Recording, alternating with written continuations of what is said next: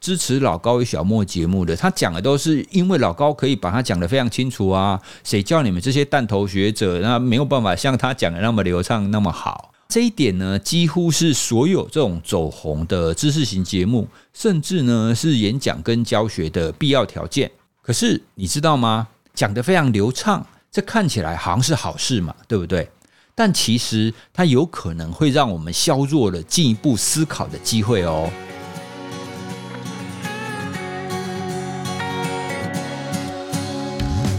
今天要跟大家聊一本书，只是刚好呢，前阵子知名节目哦，就是老高与小莫，然后发生了一个风波，刚好在准备这本书的时候呢，也有一些灵感跟想法，所以今天我们就透过老高与小莫哦这样子的例子。我们来聊聊人的认知偏误有哪一些。先跟大家介绍这本书，它的书名叫《思考一零一》，作者是耶鲁大学的心理学家安宇静。啊，从作者的照片跟名字看起来，他应该是韩国人。这本书呢，如果让我一句话来介绍的话，就是跟着心理学家在生活当中去深入思考。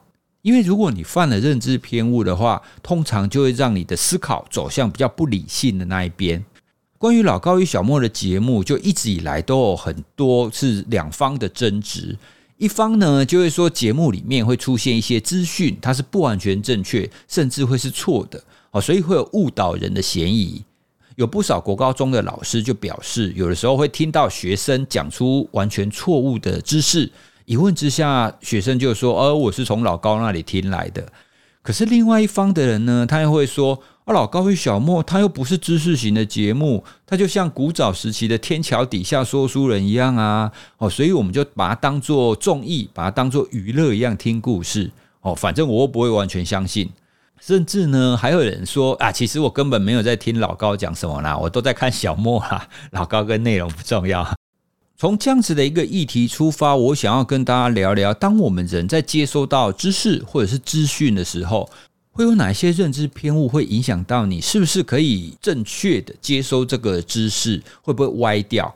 在主题跟前面这一段，我虽然是用老高与小莫这个节目来当例子，不过呢，我们接下来要谈的其实包含所有的知识型节目哦哦，没有错，也是包含本节目。哇塞，心理学老高与小莫就只是刚好，它也是现在比较知名的一个类知识型节目啦。哦，说类知识型节目的意思是，他自己其实并不标榜他是知识型节目，老高自己这样讲嘛。哦，不过呢，确实很多人会把它当成是一个知识的来源。哦，像我们前面举的那些国高中生的例子。哦，所以有的时候你到底是不是知识型节目，也不是创作者本人说了算了。哦，因为已经这么多人从你那边获得他以为的知识了。所以我们并没有特别要针对老高与小莫，或者是哪一个节目要批评他、要黑他。其次呢，我们也没有要叫大家不要去收看或收听哪一个节目的意思。哦，我觉得选择哪一个节目是个人的自由。之所以会谈这些认知偏误跟我自己的观点，我是要提供给大家做参考。哦，如果你觉得也有道理，会对你自己未来的思考有帮助的话，那这样子你在看这些节目的时候，你就可以微调一下你自己的心态或者是想法。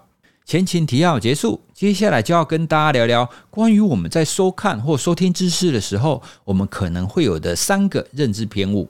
知识型节目哈，不管是老高与小莫，或者是其他类型的节目，通常呢会备受喜爱的原因，基本条件一定会有一个。就是你觉得他讲的非常的流畅易懂，对吧？我们看到非常多支持老高与小莫节目的，他讲的都是因为老高可以把他讲的非常清楚啊。谁叫你们这些弹头学者，那没有办法像他讲的那么流畅那么好？这一点呢，几乎是所有这种走红的知识型节目，甚至呢是演讲跟教学的必要条件。可是你知道吗？讲的非常流畅，这看起来好像是好事嘛，对不对？但其实它有可能会让我们削弱了进一步思考的机会哦。我们在看或者是在听节目的时候，有的时候他讲的内容，其实我们并没有办法立刻的判断这对还是错，对吧？在这种没有办法去判断他的对错的时候，可是因为看他讲的非常有自信，而且表面上听起来好像又合理哦，所以就算内容我们没有办法判断对错。也很容易会因为他讲的实在是太流畅了，太有自信了，所以我们会接受他的说法。哦，像我跟娜娜有一次在讨论一些 podcast 节目的时候，我们就会说，诶，这个节目听完虽然不太了解他在讲什么，但是听完就好像有一种变聪明的感觉，对不对？哦，听众朋友，你会不会偶尔会有这样子感觉呢？所以这个就是我们要跟大家介绍的第一个偏误，叫做流畅效应。在《思考一零一》这一本书当中的流畅效应，它其实谈的是说，如果我们看到有人可以很流畅的，是做出特定的行为或者是表现，会因为他做的很流畅，哦，所以我们会很容易觉得说自己也做得到。比方说，如果我们在 MV 上，好看到一些偶像歌手啊搭配的歌曲在热舞。看了很多次以后呢，我们就觉得，哎，这个看起来好像很简单呐，我应该也会啊，哦，就会产生出这样子的错觉。可是呢，如果实际上你去跳的时候，你就会发现你的肢体根本就跟僵尸一样，非常的智障哦，跟 MV 里面跳的完全是两回事。或者是有的时候我们看到一些 KOL 或者是 YouTuber 哦，他们拍的影片就讲解了某一个知识。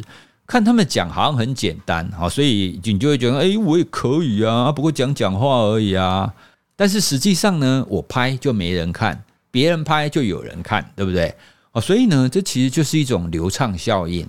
看别人做的很简单的时候，就以为自己也会做，但其实不是这个样子的。看起来简单，但自己做起来才是难的啦。这个是书中当中所提的流畅效应。在这边呢，我想要跟大家更延伸这个流畅效应。就是我刚刚前面有先提到的，我们看到别人讲的很流畅、很有自信的时候，我们也会比较容易去接受他的说法。为什么会这个样子呢？有一个可能是因为看他讲的方法就符合我们一般的认知哈，比方说他很有自信嘛，通常我们会觉得说他讲的很有自信，表示这个应该是对的啊。另外一个呢，就是他讲的内容会符合我们的语言认知的框架跟逻辑。当它的内容是符合框架的情况底下，我们就很容易会不假思索的就接受它。跟大家举例一个影印机的实验，这个早期的实验呢是测试要影印的情况底下，有很多人排队嘛，然后就有一个人要提出说：“诶，可不可以让我插队？”他实验的变相有两个，第一个呢，他就是让想要插队的人就单纯提出说：“诶，可不可以先让我使用影印机？”单纯提出这样子的要求。第二种呢，他的要求就是。诶，可不可以先让我用影印机？因为我很急。这句话听起来好像符合语言的框架跟逻辑嘛？因为他要讲一个理由啊，因为我很急。可是呢，如果你仔细想的话，你就会发现啊，大家都很急啊，在排队的谁不急呢？这不是理由吧？哦，所以如果你仔细想，你可能就不会同意他插队。但是呢，研究却发现，如果他有说因为什么什么什么，好，就因为我很急，哈，就讲讲这种其实不是理由的理由，有很高的比例，大家就会接受他的请求，让他插队。哦，为什么呢？就像我们刚刚讲的嘛，虽然这句话它并没有具体的说重要性在哪里，可是呢，因为它句子里面包含了因为、所以这样子的一个语言结构，跟我们生活当中的情境很类似，所以呢，我们就很容易无意识的去接受它。那另外一个例子呢？大家是不是也很常在社群上看到一些看似名言，可是其实是废文？哦，那那些废文呢，就会有很多人暗赞。哦，比方说，我找了几句念给大家听听。当你看着太阳的时候，眼睛就会觉得刺眼，你知道吗？今天过了以后，就变成明天哦。第三句我就觉得蛮厉害的，这个在社群上应该也会有很多人暗赞。不要去爱会让你流泪的男人。因为爱你的男人不会让你流泪，哇，这听起来是不是对？好有道理哦。乍听之下是这样，但是你深入思考，或是替换一下里面的词，你就知道，哎，这句话完全不对哦。比方说，我把它替换一下，不要去吃会让你落晒的食物，因为好的食物不会让你拉肚子。诶，语言结构是不是一样？可是呢，你就想啊，我当然不知道这个食物会让我拉肚子啊。那我之所以会吃的，就是因为不知道嘛。我早知道它会让我拉肚子，我当然不会吃嘛。哦，所以你回到前面那个流泪的男人一样，我就是因为不知道这个男人会让我流泪啊。早知道会，我就不会跟他在一起了嘛。哦，所以这就是我们刚刚讲的，它符合看起来表面上的这样子的语言逻辑的时候，你就会觉得哦，对对对，很有道理。但实际上你深入一想，你就会发现这根本就是屁话。以上这些例子呢，就是想要跟大家说明流畅效应这个概念。当你听到一个人，或或者是看你看到一个讯息非常的流畅在阐释的时候，然后他讲的内容如果又是你不确定的，好，你根本不知道真假。那你就会不自主的会比较容易相信他。好，那回到我们谈的知识型节目哦，那大家对知识型节目的要求就是他要讲的非常流畅嘛，好，甚至非常有气势。这对听众或观众来讲当然是一件好事。我们每一个人当然都希望他讲的简单明了，还可以很幽默啊。但是这就像双面刃一样，当他讲的越流畅，我们如果又没有办法对内容有深度思考的话。流畅就容易会让我们不自主的就直接接受他的资讯。流畅效应呢，其实经不起深层的思考啦。所以一旦你深入的去思考内容的话，你就会发现怪怪的。可是就像我们刚刚前面讲的啊，我们的知识并不是包罗万象嘛，我们自己的知识是有限的哦，所以我们去听到那种自己很不熟的专业领域，你是没有办法深入思考的哦。相对之下，就比较容易会因为流畅效应而去接受他的说法。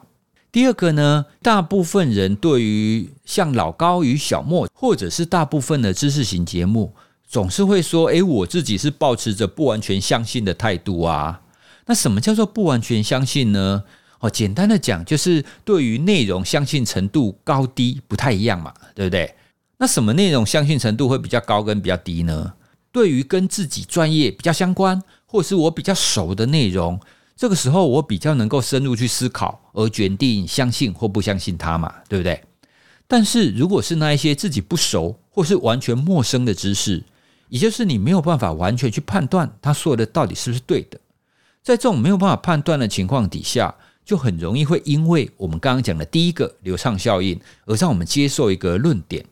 但是呢，我们要讲的第二个就是，一旦你接受了第一个观点之后，后面就算你知道，哎，这个是错的，你后面要改变就会变得困难许多哦，就很像是很多伪科学你很难纠正一样。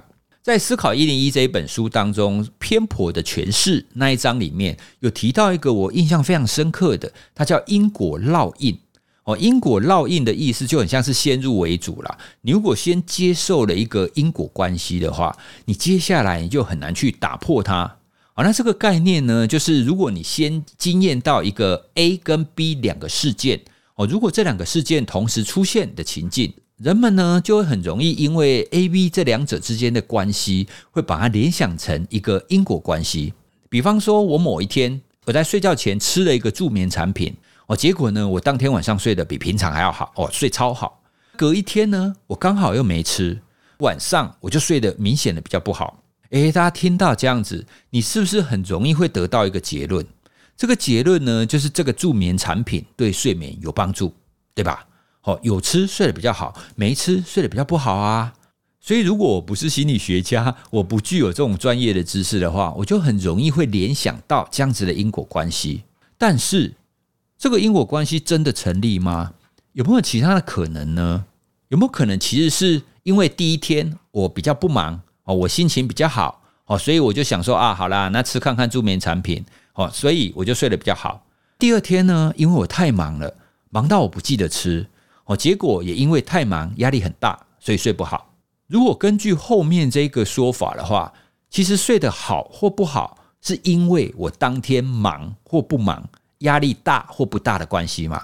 哦，因为我忙，我就会不记得吃啊；我不忙，我就记得吃啊。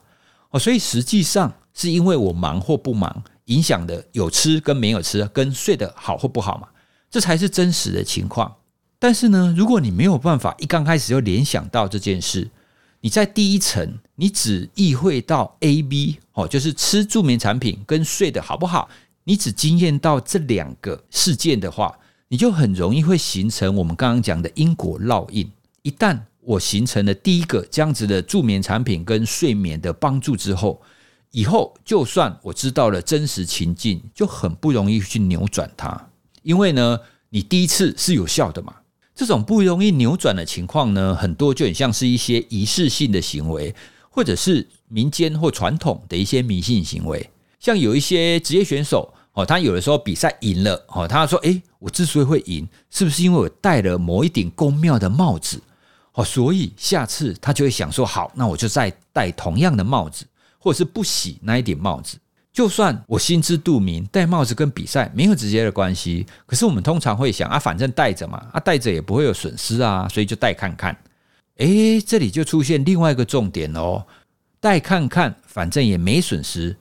就像很多人在看老高与小莫，或者是在听像哇塞心理学这样子的节目，我们会有的心态啊，反正就听看看嘛，又不会有损失，又不考试。啊，虽然随便听听又没差。但是呢，我们透过第一个流畅效应以及第二个因果烙印这样子的一个效果之后，你就会发现，如果你在一个不知情的情况底下，你先接收了一个不正确或不精确的知识，接下来你要去扭转它，就会变得相对的很困难。当然，我们再扩大一点来看，刚刚谈的这种偏颇因果烙印的情况，不只是跟看 YT 或听 Podcast 有关系。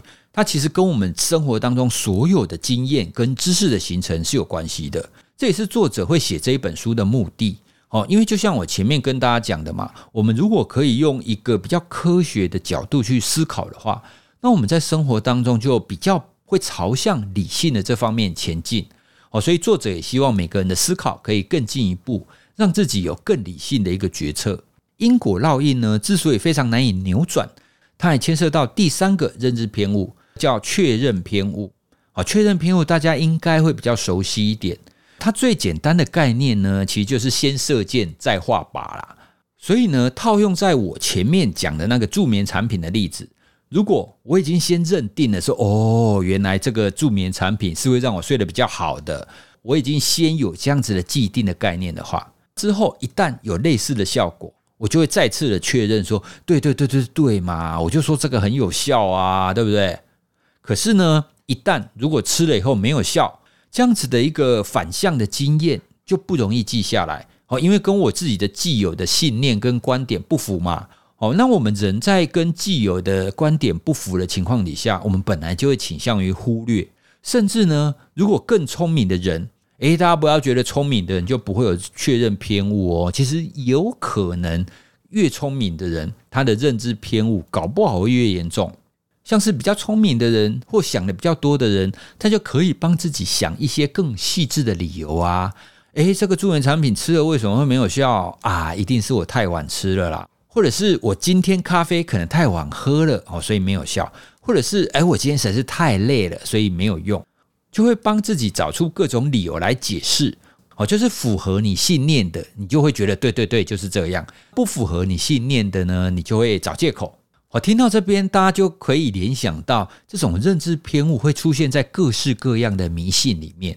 比如说，现在我跟你讲，只要呢你很认真，也很相信听我们这一集节目，听完之后呢，你这一天就会非常的好运哦。好，如果你接受了这句话，那接下来呢，你听完这一天，哇，真的有好运气哦。比方说，刚好在工作的时候呢，你心仪的对象来跟你聊天呐。或者是你中了统一发票，中了乐透啊，哦，有一真的有一个好运气，你可能就回过头来确认说，哦，对对对对对对，哇塞，心理学这是好节目啊，我听了这个节目会有好运气。可是呢，如果没有发生什么好运的话，我就可以跟你说，哎，你看吧，就跟你说你要认真的听，要相信啊，你就是因为不够认真，你没有相信啊，所以你没有好运。哎，大家有没有发现，不管他有好运跟没好运，都可以讲。啊，所以听到这边，大家就知道这样子的说法可以出现在很多不同的层面。哦，所以非常多人会陷入这一种确认偏误里面。哦，因为怎么样，他都可以说嘛。思考一零一书里面呢，他还有提到一个我觉得非常经典的确认偏误的研究，跟大家分享一下。哦，这个研究呢，他是在网络上哦随机找了一群人，先请他们做一个关于忧郁症遗传基因的测试，但实际上这个测试是假的啦。只是要他们以为他们真的可以去测这个基因。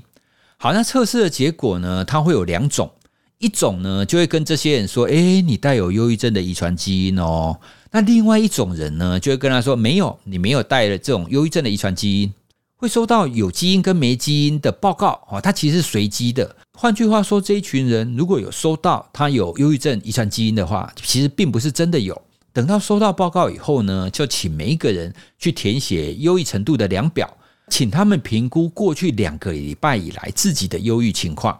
结果呢，就发现那一些收到自己带有忧郁基因的人，他们评估最近这两个礼拜的忧郁情况会明显的比较高哦，会达到轻微忧郁的标准。那一些收到没有忧郁基因的人，他所做出来的忧郁程度会明显的比较低。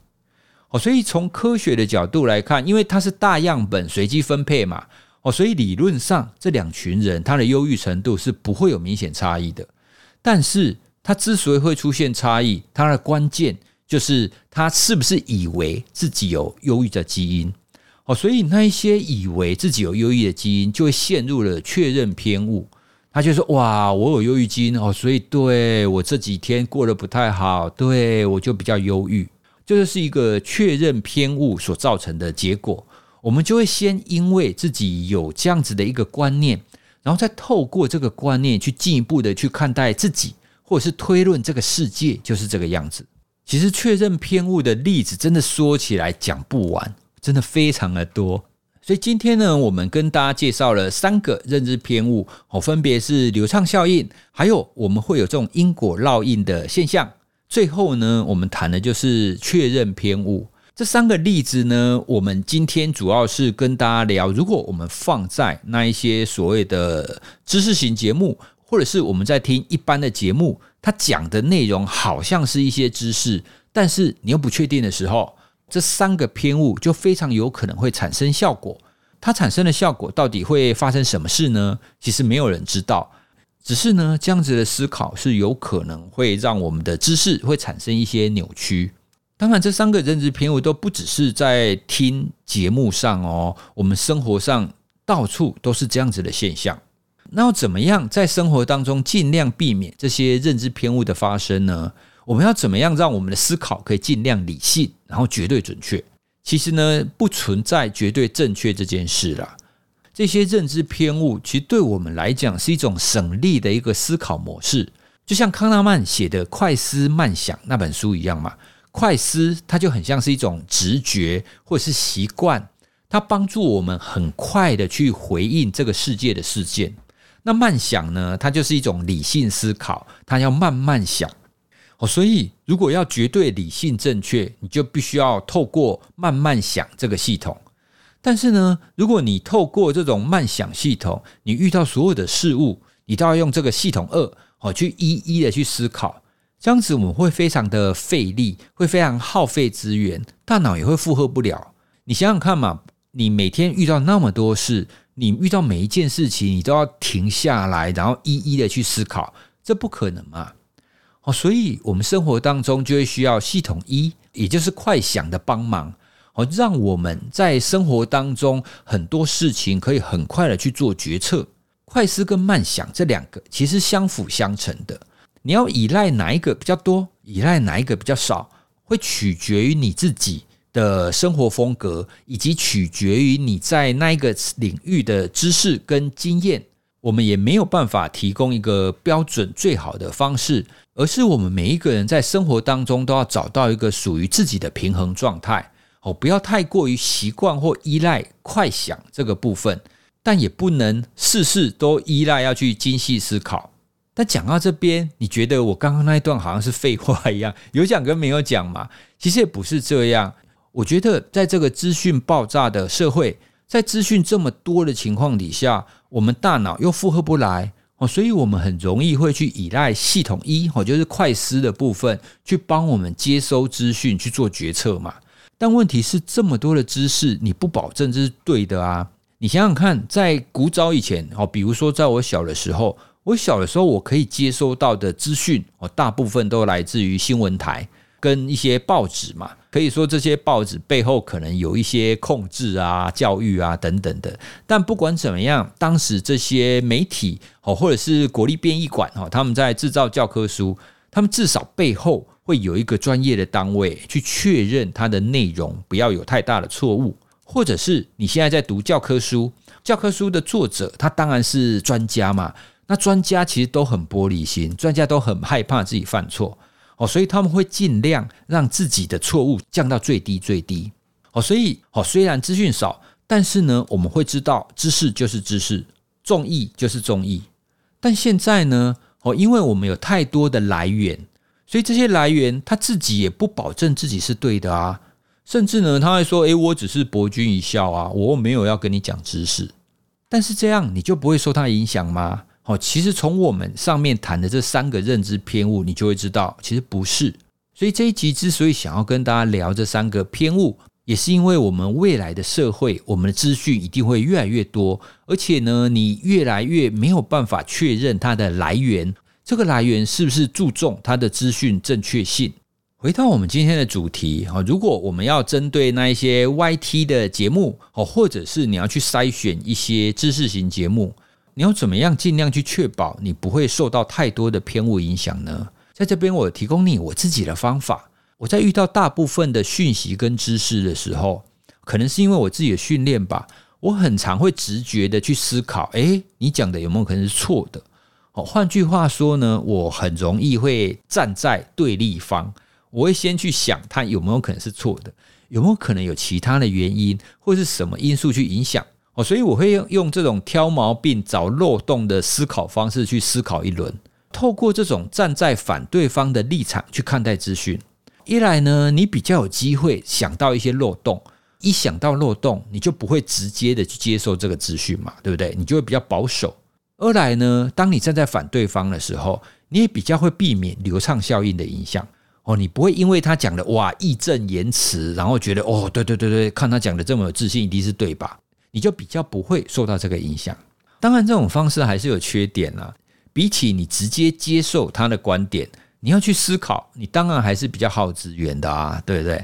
哦，所以就像我们刚刚讲的，其实，在知识跟资讯的接收，他就会看每一个人的生活风格，或者是对知识的态度不太一样。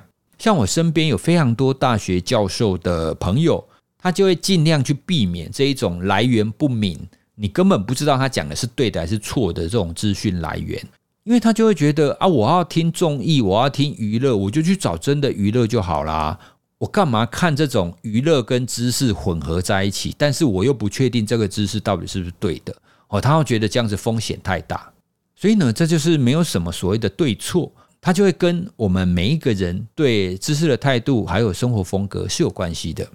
好，那今天呢，我们透过在聊知识型节目哈，就用老高与小莫的例子，我们来跟大家聊聊，当我们在面对知识或者是资讯的时候，我们有可能会出现的认知偏误。思考一零一这一本书呢，我非常推荐给大家。它当中呢，针对几个很常见的认知偏误，有非常深入的剖析，而且有不少的例子，还有一些研究。大家读了以后呢，你就会知道为什么我常常会说人是不理性的，或是人是容易犯错的哦。因为呢，我们真的有非常多的偏误在里头。关于《思考一零一》这一本书的资讯呢，我也会放在资讯栏。如果你对我们今天这一集有什么想法，或者是你想要回馈什么你平常发生的认知偏误的话，也欢迎你在 Apple Podcast 或者是 Spotify 给我们五星留言哦。当然，如果你没有要留言，你也可以帮我们留下五颗星哦。最近呢，可能是因为有比较多的新听众哦，所以也陆陆续续会出现一些新的留言哦。那其实大家的留言我们都会看。也谢谢大家的收听啊！今天的哇塞读新书就跟大家聊到这里喽，谢谢大家，拜拜。